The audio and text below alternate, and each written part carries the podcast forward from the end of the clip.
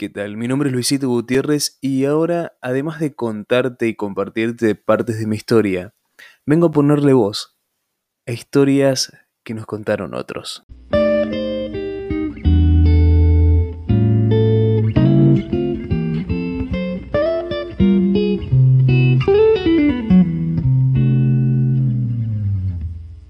Hoy, miren lo que soy, de Nicolás Cuyo, para las 12.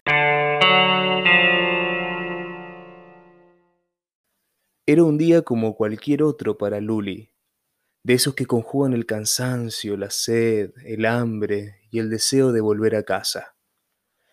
Como suele ser habitual en su rutina, tanto en una pausa de sus tareas como cuando se retira del local en el que trabaja, pasa por una de esas tiendas naturistas que han remodelado el paisaje comercial en los últimos años.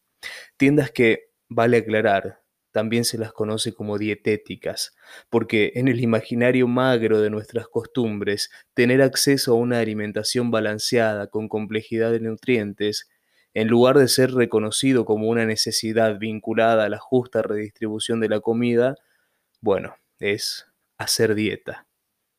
Pero en fin, con la suerte de su lado, el local al que comúnmente decide entrar se encuentra vacío. Esto le permite elegir rápidamente su merienda para de una buena vez acercarse a la cómoda promesa de su hogar.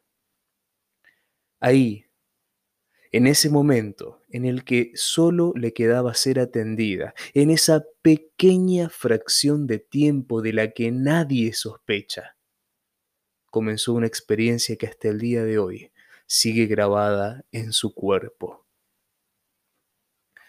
Una mujer, mayor que ella, ingresa apurada y nerviosa en la misma tienda.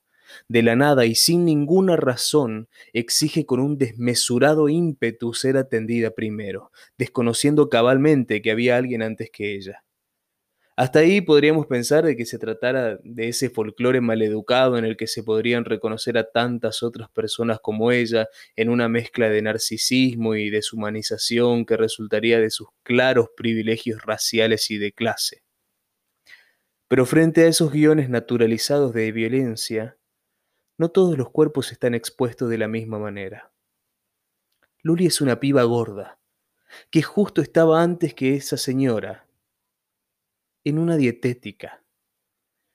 Y es en el contacto entre esas dos imágenes donde se escribe la lógica de esta desmesura.